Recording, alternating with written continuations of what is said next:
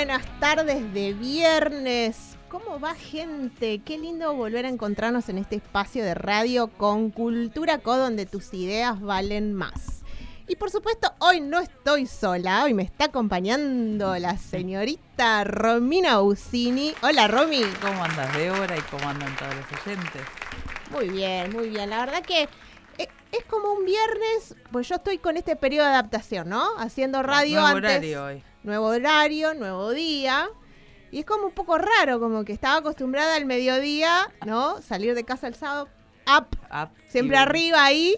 Pero hoy es terminar el viernes de Bueno, radio. pero se puede terminar bien arriba el viernes también. Totalmente. Aunque está medio gris, está raro, pero bueno. Está raro, es ¿no? viernes. Igual el viernes siempre se celebra. Se celebra totalmente. Es viernes y ya Sí, está. Sí, claro que sí. Pero bueno, eh, yo soy un poco inquieta, Romy. Mañana sigo trabajando. Sí. Mañana sabes que tenemos, Romy, vamos a, a celebrar el Día del Niño en el comedor Panza Llena, Corazón Contento de Barrio Dignidad. Así que de paso le contamos a la gente Sí. que puede seguir haciendo donaciones. eh, porque eh, vamos a dar la merienda a los chicos. Va a ser como una... Un reencuentro aparte. Es un reencuentro, porque es después de la pandemia vamos a tener nuestra primera actividad presencial, ¿no? Si bien se siguió asistiendo, se daba la merienda, medio como abrimos las puertas, las donaciones se las llevan a la casa, se entregaba, pero esta es una actividad donde vamos a compartir y vamos a seguir concientizando el uso del tapabocas, Sí, porque obvio. no hay no hay, No hay que hábitos, sí. no hay hábitos y entonces hay que seguir empujando ahí. Eh, pero bueno, realmente para nosotros es muy movilizador esto de volver. No, porque aparte fue muy choqueante para todos el tema de no poder compartir. Y más en un lugar como es el, el comedor, que ustedes vienen haciendo una tarea de tanto tiempo, y donde es un lugar de encuentro, precisamente. Más allá de cubrir algunas necesidades, creo que es re importante lo que ellos comparten, lo que significaba para ellos, sobre todo cuando celebraban los cumpleaños. Los cumples, Entonces, sí. no dudo que va a ser un día de gran expectativa para todos mañana. Así que hubo preguntas de qué va a pasar si llueve, pero bueno, esto es minuto a minuto, Sí. vamos a ver. Porque hoy estuvo así, pero no llovió, o sea que seguimos adelante si sigue Esperemos así. que mejore mañana. Así que mañana todos atentos a las redes sociales de, eh, del comedor. Panza llena, corazón contento en Facebook, eh, porque vamos ahí, ese es nuestro Subiendo. canal de comunicación para estar atentos a ver qué pasa, pero creemos que vamos a poder. Sí, se va a poder disfrutar, Sí, seguro. Después de tanto tiempo, mira que una lluvia nos va a parar. Seguro que sí. Nos ponemos unas bolsas en la no, cabeza. aparte y nos pasa a todos, viste, que venimos con tanta abstinencia de compartir, de salir, que ahora que se puede por ahí un poquito más, uno tiene que aprovecharlo. Totalmente, Sí, total. totalmente. Total. Qué lindo, qué lindo. Así que bueno, vamos a ver nuevamente, seguro después de un año los niños han crecido mucho. Sí, claro. Porque va a haber grandes año cambios. Va a haber grandes cambios, así que bueno, vamos a ver si también podemos Sí. continuar con otras actividades, porque tenemos ganas de iniciar talleres de, de arte, de danza, em, em, de manualidades, ¿no? Todo este tipo de, de cosas que eh, los chicos necesitan, siempre como un como un espacio donde también podamos seguir compartiendo, ¿no? Seguro. Eh, más allá de, de lo que es- ellos aprendan, ¿no? es un espacio de contención donde Exacto. ellos también van aprendiendo otros hábitos, el compartir, el estar, el hacer caso a lo que la profesora diga. Digo, eso es, la verdad que es muy bueno y es eh, siempre muy loable la tarea que hacen. eh, en general, usted, o sea, en general todos los comedores, y no solamente los comedores, sino las agrupaciones que se dedican también a trabajar con los chicos. Y en particular, bueno, el comedor de ustedes tiene, la verdad que una constancia y una seriedad que, que los caracteriza y que uno ya sabe que ahí en, en el Dignidad están ustedes y hacen un muy buen trabajo. Yo la verdad que los felicito, Débora. Qué linda, qué lindas palabras. La verdad que esto lo hacemos extensivo a todo el equipo, por supuesto, porque Sí, hay obvio. mucha gente detrás de esto eh, trabajando para que suceda. Y está bueno, está bueno a veces escuchar esas palabras Y porque sí, te alientan, te Por animan a seguir. supuesto, por supuesto, porque todos necesitamos de que nos den un empujoncito. Un, un mimo. Claro, viste, una palmadita en la espalda para seguir. Totalmente, Obvio. Totalmente. sí, sí. Pero bueno, hoy vamos a estar también charlando con, con Romina Y un poco de esto que venimos, venimos hablando en Cultura Co, que es un programa donde contamos experiencias, eh, capacitamos, educamos en todo lo que es negocios. Y eh, hace muy poquito habíamos estado hablando sobre las habilidades gerenciales, cómo eh, necesitamos adquirir ciertos, ciertas habilidades y conocimientos para poder ser un emprendedor, que tiene que ver también con el liderazgo.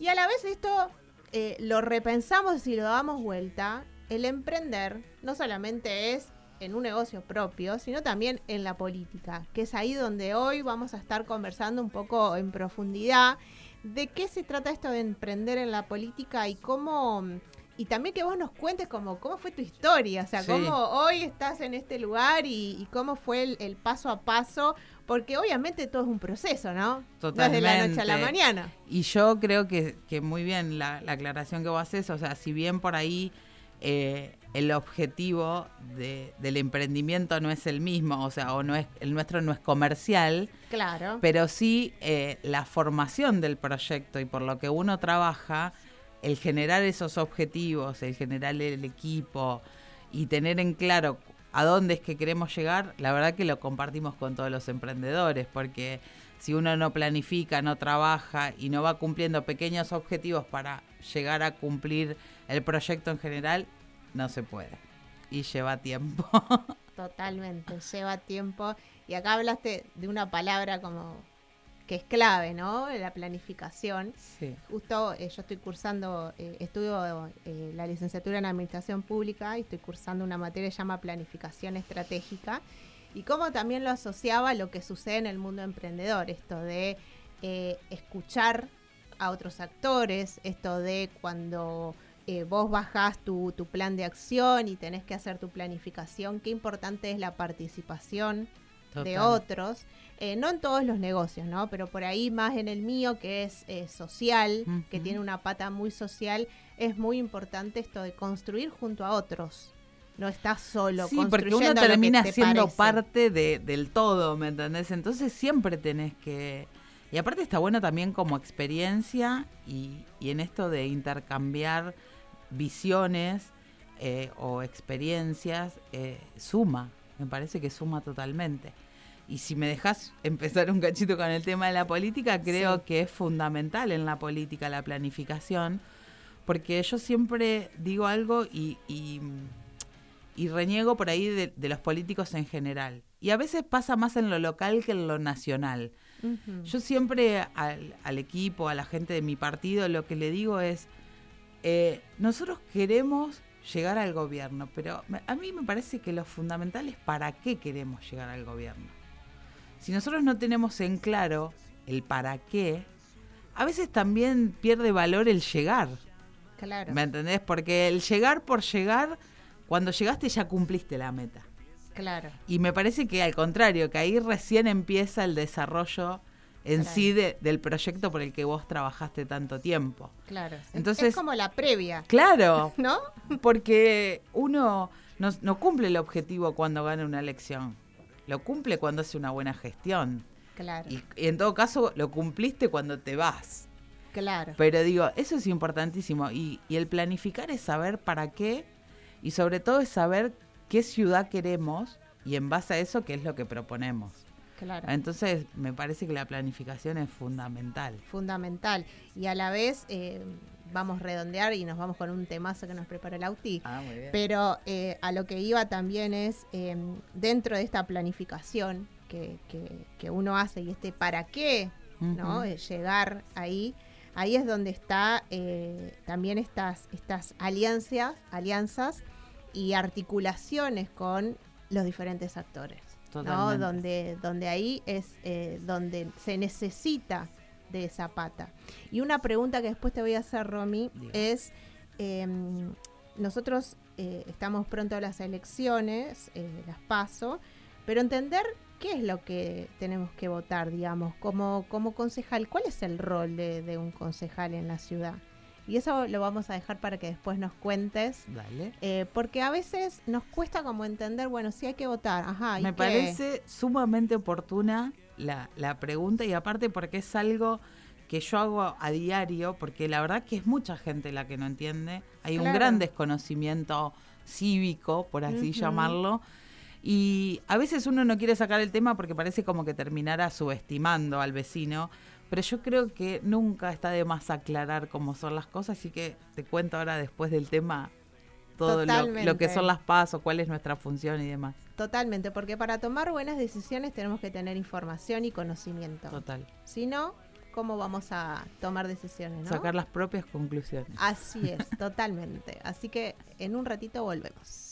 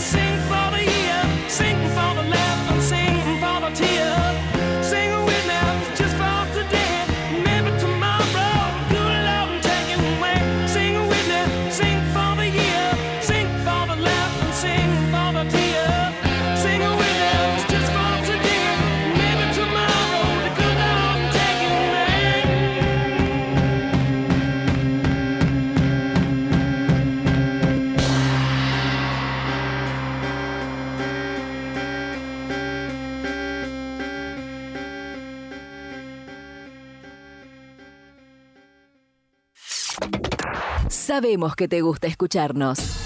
A nosotros nos gusta escucharte. Cultura Co, donde tus ideas valen más.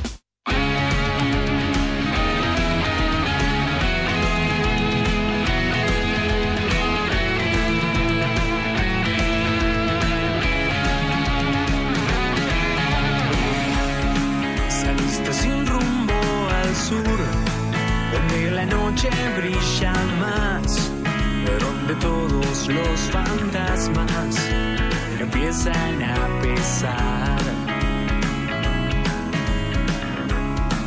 Y a besos quiso tu corazón, mi camino en este lugar fue la noche más oscura de soledad.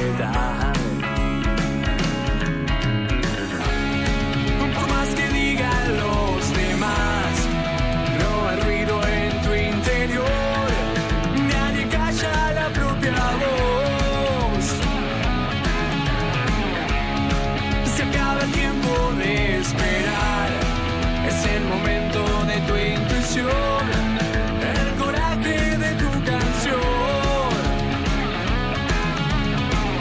Estamos de vuelta en Cultura Co, donde tus ideas valen más. Y acá no, no paramos de charlar con Romina, aprovechando el tiempo. Y queremos ahora sí meternos de lleno en este tema de emprender en la política.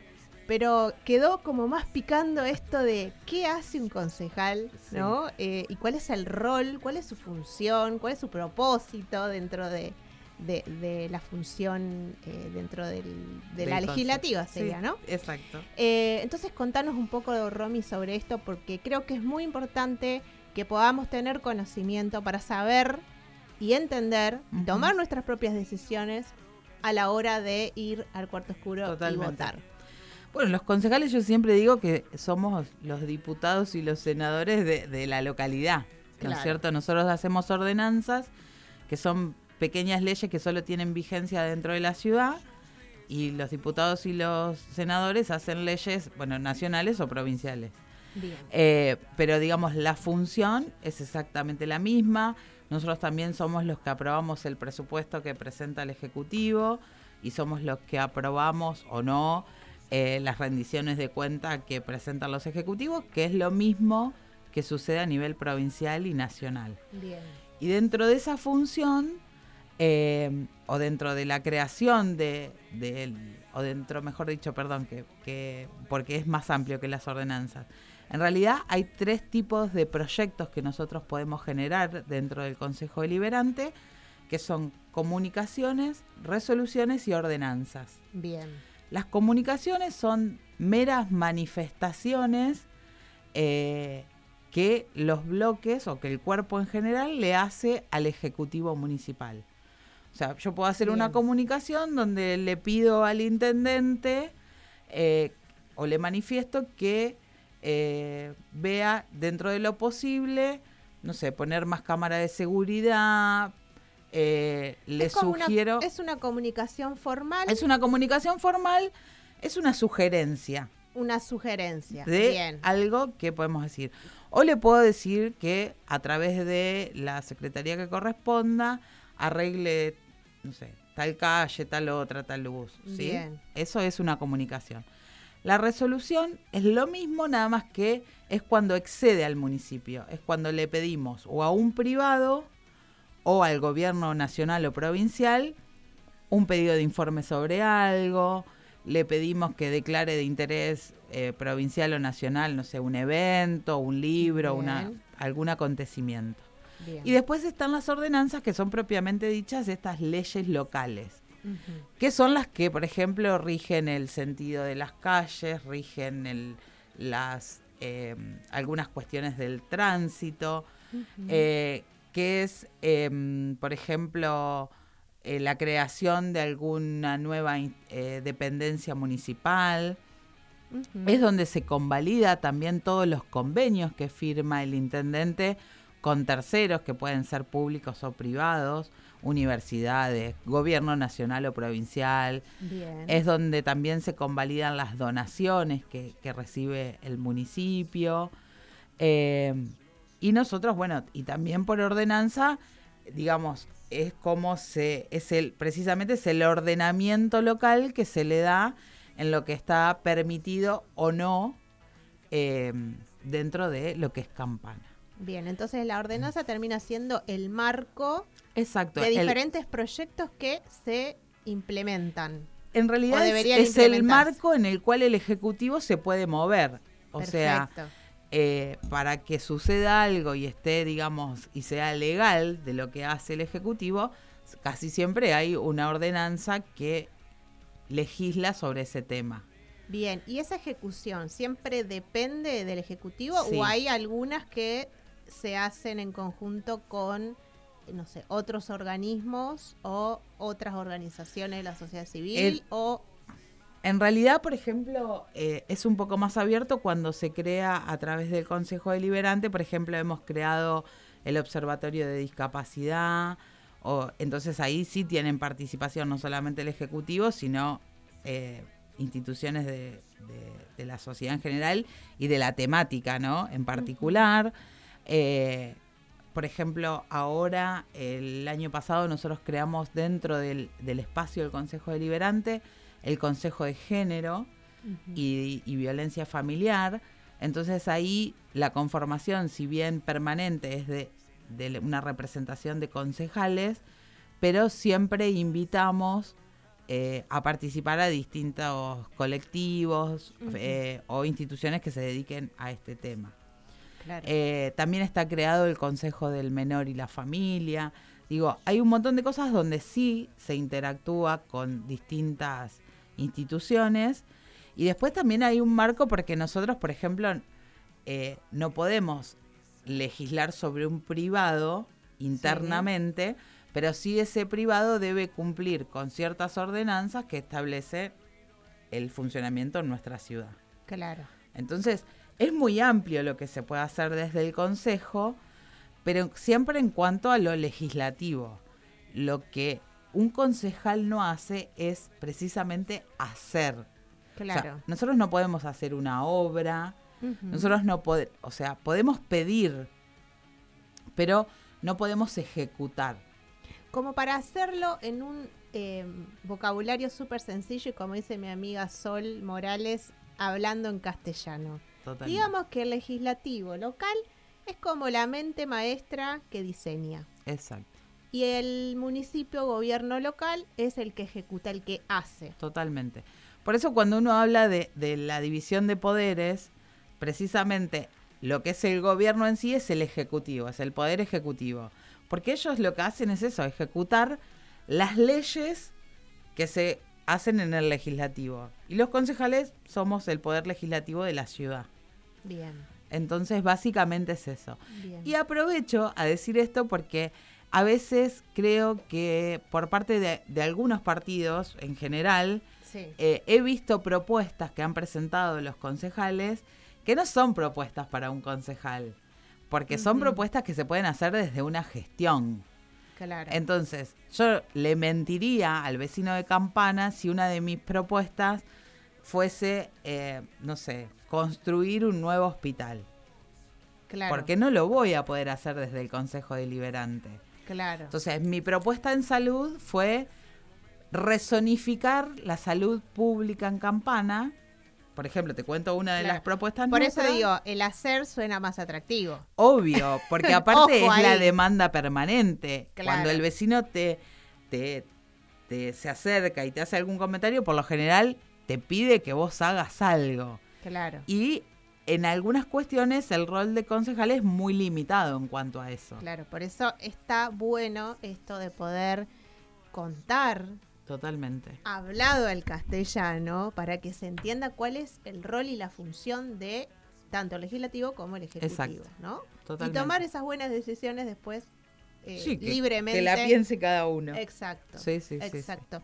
Yo te iba a preguntar porque eh, estaba investigando sobre el presupuesto participativo, Sí. vi que había una ordenanza eh, eh, en el consejo que se, Sí. en el honorable Consejo Deliberante de Campana, pero eh, no encontré información de la ejecución. Sí, en 2018 encontré algo, Sí. pero no más. ¿qué pasa cuando hay una ordenanza pero no se ejecuta o, eh, o no se sabe nada de eso, digamos? Bueno, nosotros eh, puede ser que por ahí en el, en el digesto, que es lo que vos consultaste seguramente Sí, para ver la ordenanza, eso también quiero aprovechar y decirle a la gente que ahora el Consejo Deliberante tiene una página que está muy actualizada, que es HCD Campana, y ahí uno puede buscar las distintas ordenanzas que, que están vigentes en nuestra ciudad. Eh, sí, es más, aprovecho para decir sí. algo porque está muy piola, es como hay un buscador y Hay un buscador, un exacto. tema y ahí te salen todas las, distintas ordenanzas, ordenanzas. Sí, totalmente. Súper Eso- práctico. Eso la verdad que hace poco que, que se instaló y, y es de resaltar porque no, no estaba antes. Inclusive para nosotros mismos teníamos que ir como a un índice a buscar sobre, sobre ciertas ordenanzas. Y esto abre a la comunidad también el conocimiento de saber cuáles son las ordenanzas vigentes. Gobierno abierto. Gobierno abierto.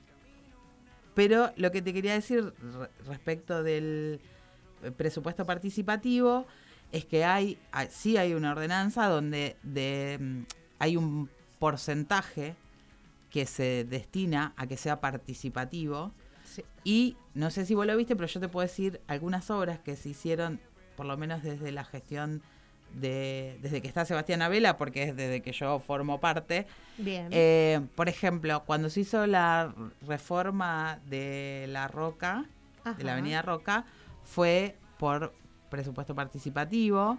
La Ah, plaza de la, plaza de las carretas Ajá. fue por presupuesto participativo. Y eh, otra que recuerdo fueron algunas em, calles de asfalto, por ejemplo, del barrio Las Campanas, también se hizo por presupuesto Ese participativo.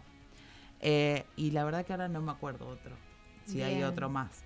Em, pero bueno, podemos averiguarlo. Claro. Pero digo, es un porcentaje del presupuesto que se pone a consideración de los vecinos y se hace un trabajo con las sociedades intermedias donde eh, se presentan distintos proyectos y de acuerdo a las necesidades y también tratando de, de que cada año se representa un sector distinto de la ciudad.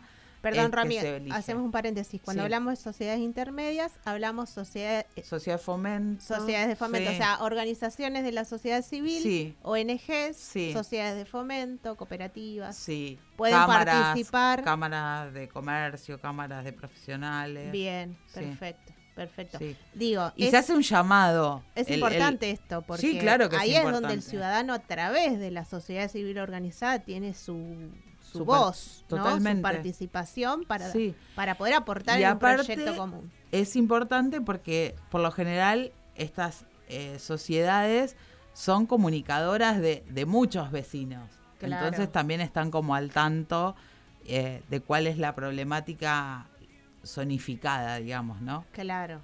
Sí. Por eso es interesante como Y ahí se conocer hace, esto. se hace, se tiene que abrir una convocatoria, eh, que por lo general se hace en el diario local, se convoca a, a reuniones.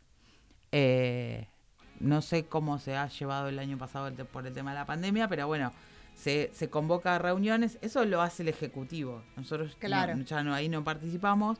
Eh, se convoca reuniones donde se dan plazos y se dan las características de, de qué tiene que tener este proyecto para poder encajar ¿no? en, el- en lo que es el presupuesto participativo y después se decide entre todos cuál es el que el que queda porque a veces por el presupuesto eh, no siempre se pueden llevar adelante más de un proyecto Claro, claro.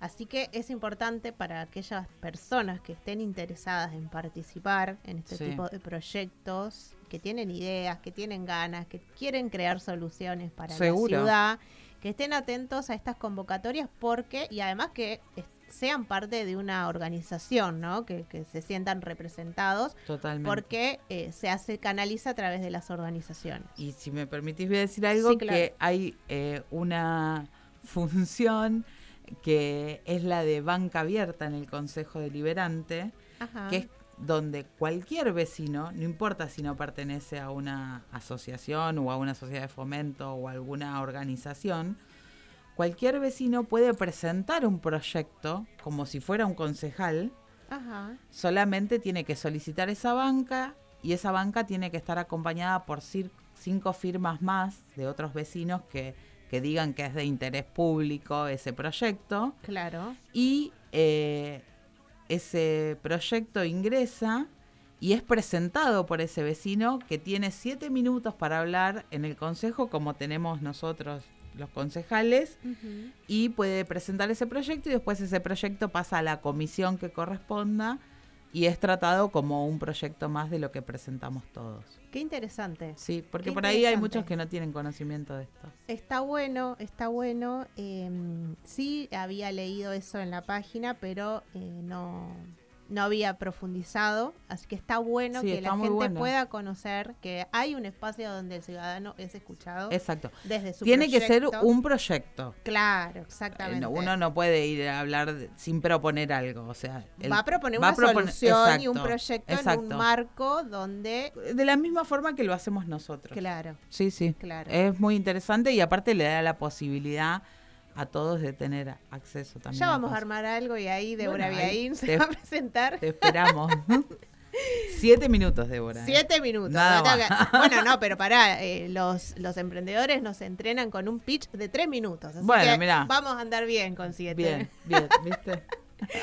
Muy interesante, muy interesante eh, tener conocimiento de esto eh, para aquellos que tienen ganas de, de generar cambios.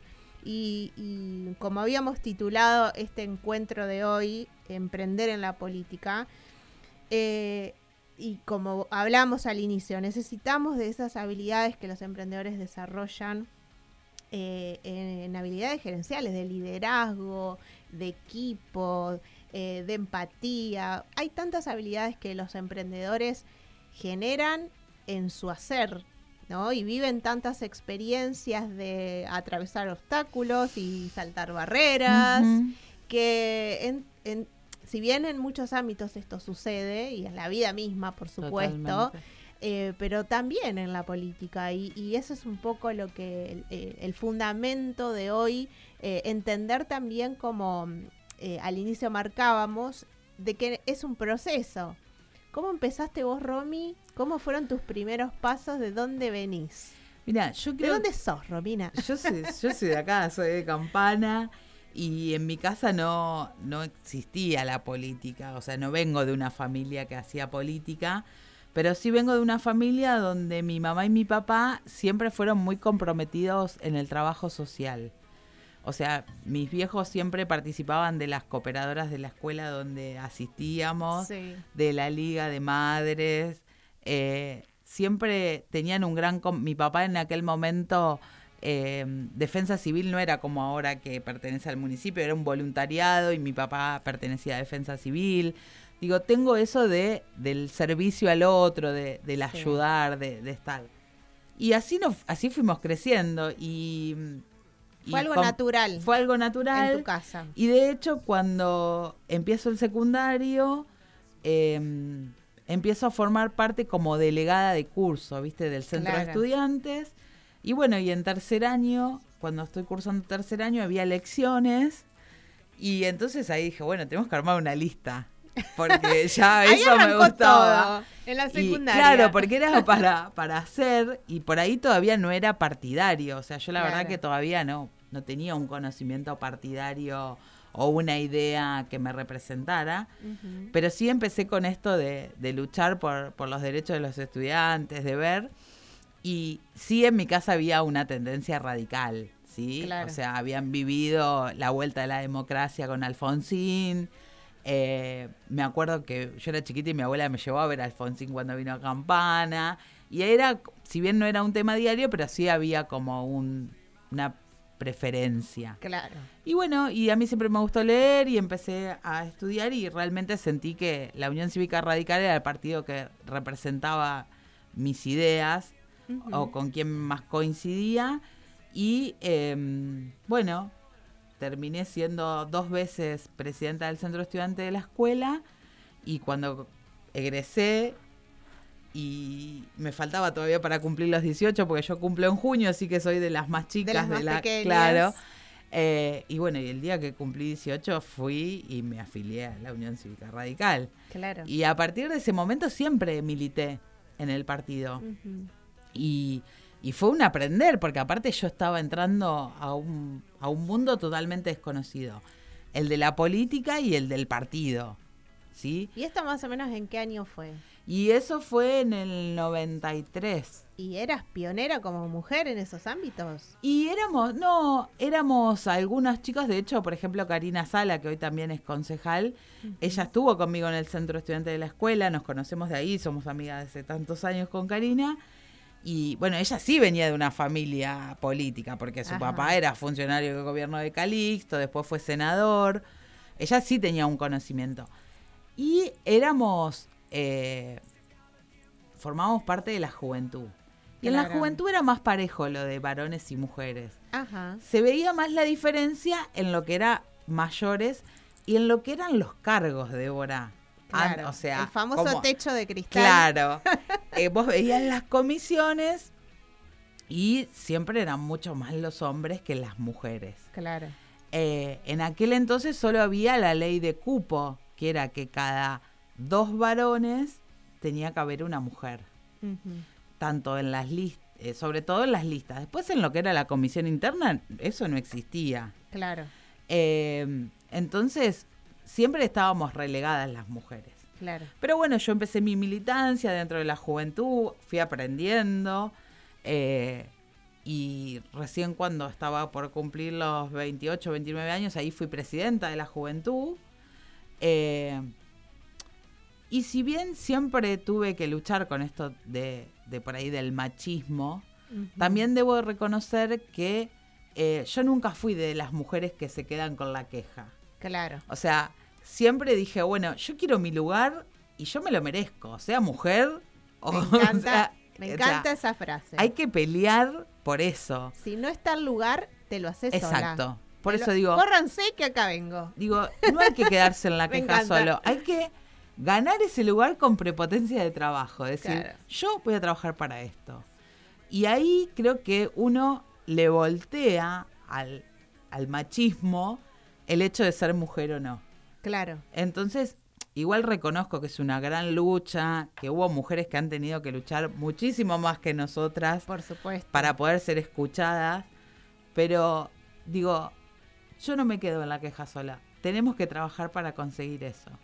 Y así fue que, bueno, seguí, formé parte de distintas comisiones en distintos lugares y por trabajo, porque fui ganando territorio, porque digo, no solamente mi trabajo era dentro del comité, sino con los vecinos de Campana, entonces pude ir haciéndome más conocida y eso me dio un respaldo para, bueno, llegar a ser en el 2016 presidente de la, de la UCR Campana. Había resultados. Sí, porque en definitiva eh, Había un impacto, digamos. había un impacto porque había un trabajo atrás de eso. Totalmente. Totalmente. Entonces después eh, fuiste presidente. Fui presidente de, llegué a ser y hoy soy presidente de la Unión Cívica Radical de Campana, pero bueno, hace 27 años, 27, 28 años que milito. Todo un trayecto. Y, y la verdad que esto ha sido todo un trabajo de aprendizaje, de formar equipos, Sí. de pertenecer a equipos, porque en realidad antes los equipos no, no eran formados por mí, sino yo. Claro. Digo, pero es un aprender y es un entender que la política para mí es el medio por el cual eh, uno le puede brindar una solución a los problemas de la gente. Claro. Eh, para mí, hoy circunstancialmente es un trabajo, pero yo recién en el 2015 integré, fue la primera vez que ocupé un cargo público, Claro. pero hace 27 que hago política. Claro. Y hoy yo lo tomo como un trabajo porque para mí es una responsabilidad, pero yo, por ejemplo, tengo, estoy con una licencia política, mi trabajo es en el Poder Judicial, eh, entonces digo, no necesito esto para vivir.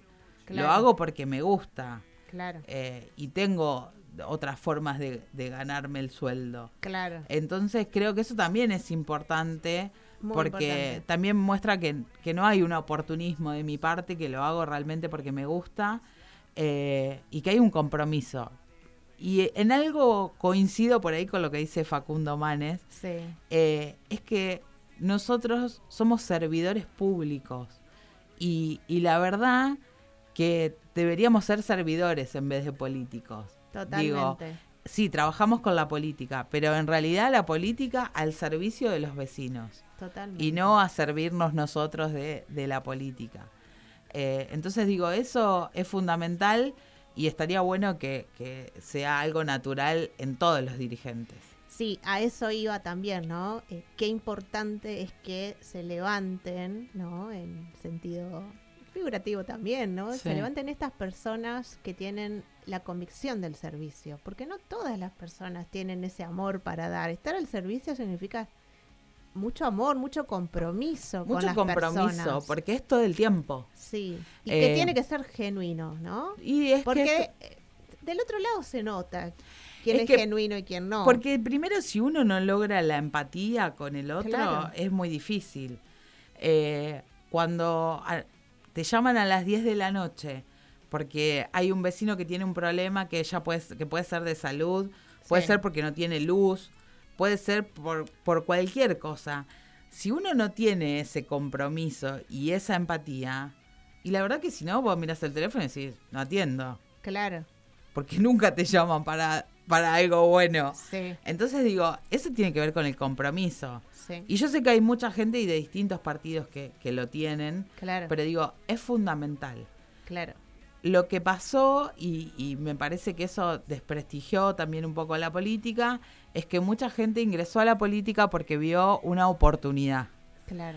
Y, y la verdad que no es así. Esto es una vocación. Sí, y además eh, entiendo que también que es un contexto donde todo el tiempo tenés que brindar soluciones, ¿no? Porque hay Es conflictos. todo el tiempo. es todo el tiempo brindar soluciones y si realmente vos no tenés la convicción y la pasión de servir a tu prójimo, ¿cómo lo sostenés?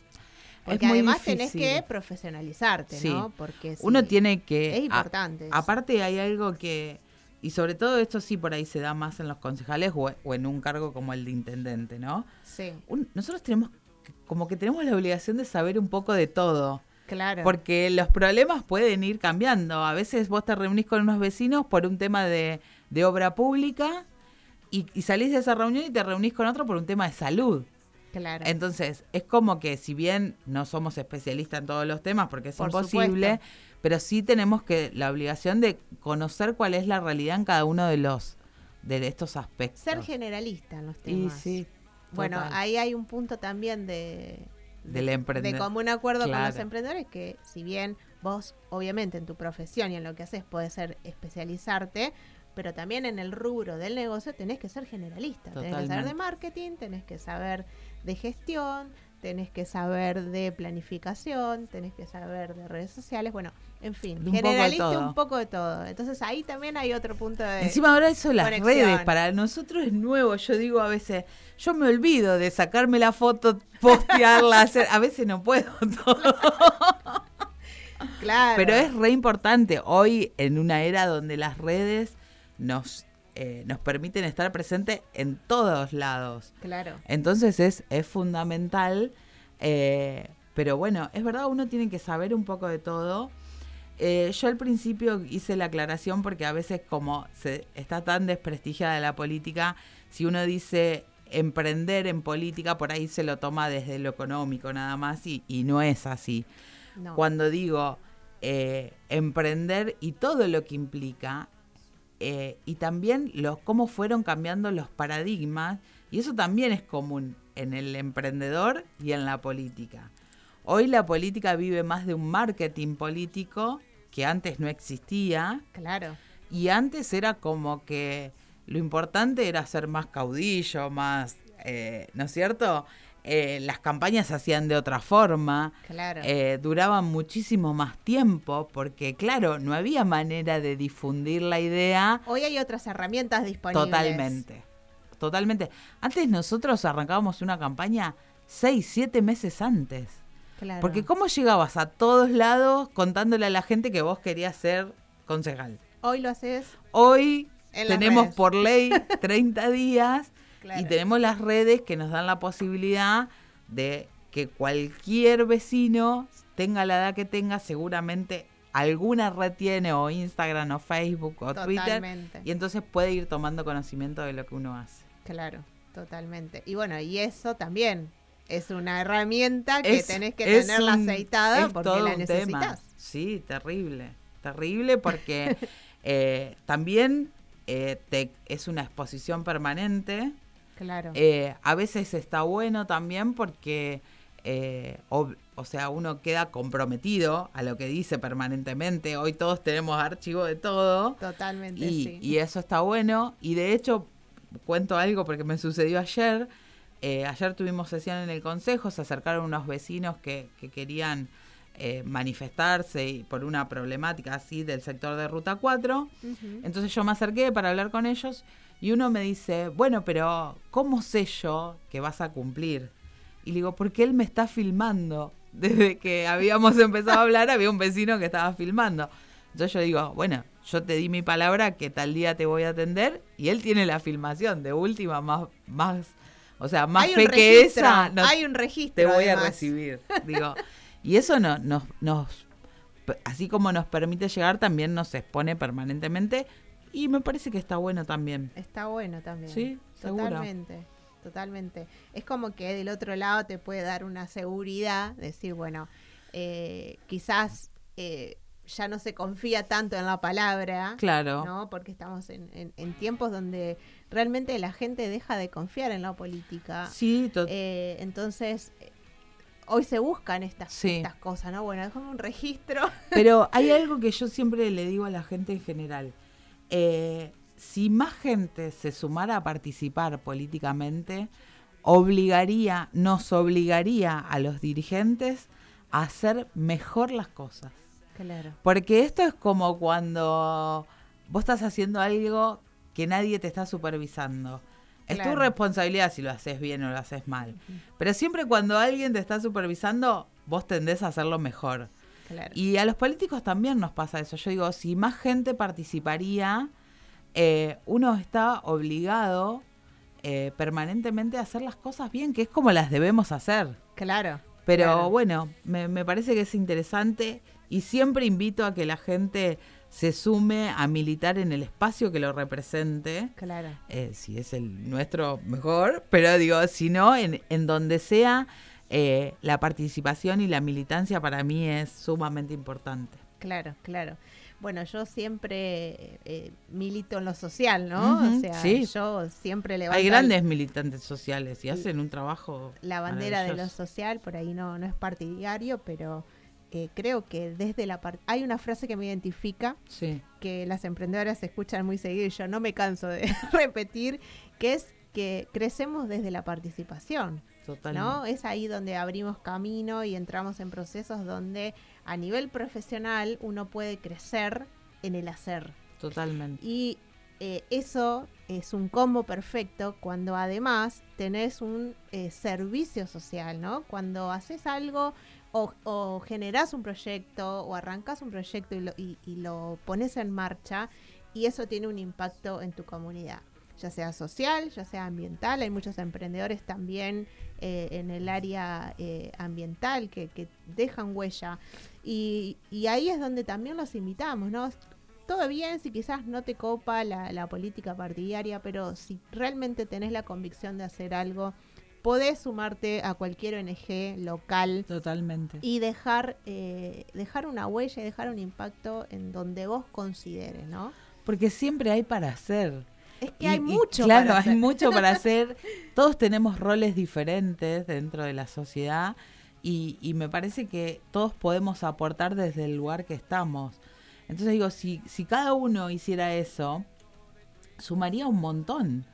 Porque yo siempre digo, y así como vos tenés lo tuyo, todos podemos ayudar en algo Totalmente, cada uno sabe en qué, porque y, y no todos servimos para lo mismo, Débora. totalmente. Entonces digo, es importante que la gente participe. Y como lo dije, como pasaba en mi casa, en una cooperadora de un colegio, en un kiosco, bueno, antes estaban, viste, los kioscos de las escuelas que, que Claro. la Liga de Madres. las cooperadoras hoy debe haber mucha Totalmente. necesidad en las Sí, escuelas. es terrible el déficit Sumate que en una cooperadora, Sí. mamá, papá, tío, hermano.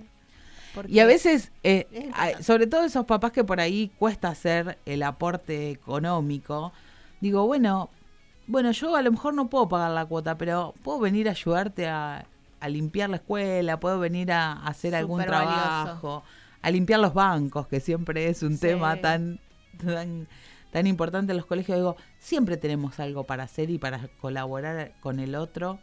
eh, y eso está buenísimo. Y aparte nos, nos alegra el alma. Digo, cuando uno hace Tremendo. algo por el otro, siempre es gratificante. Tremendo. Imagínate si cada persona aportara un poquito de su tiempo, que vale oro. Hoy el tiempo es Totalmente. tan valioso.